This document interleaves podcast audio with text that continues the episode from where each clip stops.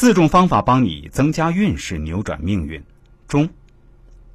到了一定年纪，你的形象里就带着你走过的路、读过的书、爱过的人、历过的事、哭过的泪和洒下的汗。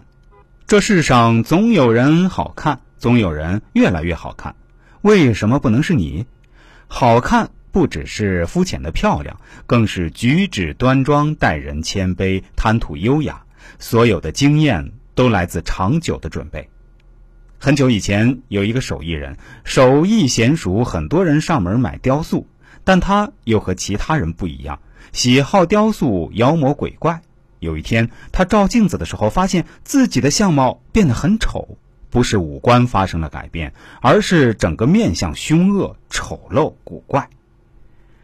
后来，他到一个寺庙里找方丈求助，方丈说：“我可以给你治疗，但你……”必须先帮我雕刻一百尊观音像。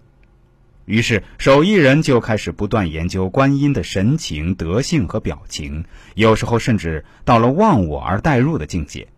半年之后，当他把富有善良、慈悲、宽容形象的观音像雕出来之后，他又急忙去寺庙找方丈，对方丈说：“请您务必帮我治病。”方丈没说话，从身后拿了镜子。笑了笑说：“你的病已经好了。”这时候他才发现自己的相貌已经变得正气端庄了。一个人若是热情洋溢，总是面带微笑，到老了脸上的纹路也都是慈眉善目的。如果一个人长期不笑，面目表情僵化，越老显得越可怕，越没有亲和力。这就是所谓的相由心生。到了四十岁。你就会具备与你的年龄、身份、社会地位相适应的言谈举止和精神面貌。日本文学家大宅壮一说：“一个人的脸就是一张履历表，你内在的素质、内在的修养，决定了你外在的形象和风貌。”这句话一点也不假。你前半生说过的话、做过的事、学到的知识、懂得的经历，无形中都在改变你后半生的长相。另外，我一直有一个观点：善良的人根本不会吃亏。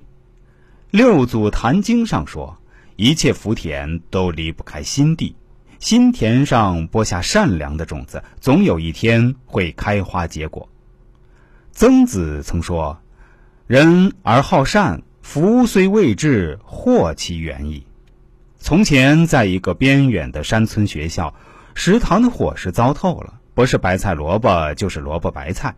而女老师的身体很弱，于是她经常到学校旁边的一个小山村去买鸡蛋。卖主是一个年过花甲的老太太，女老师便定了五毛钱一个。其实，女老师暗中提高了五分钱。女老师家乡的鸡蛋四毛五分，要多少有多少。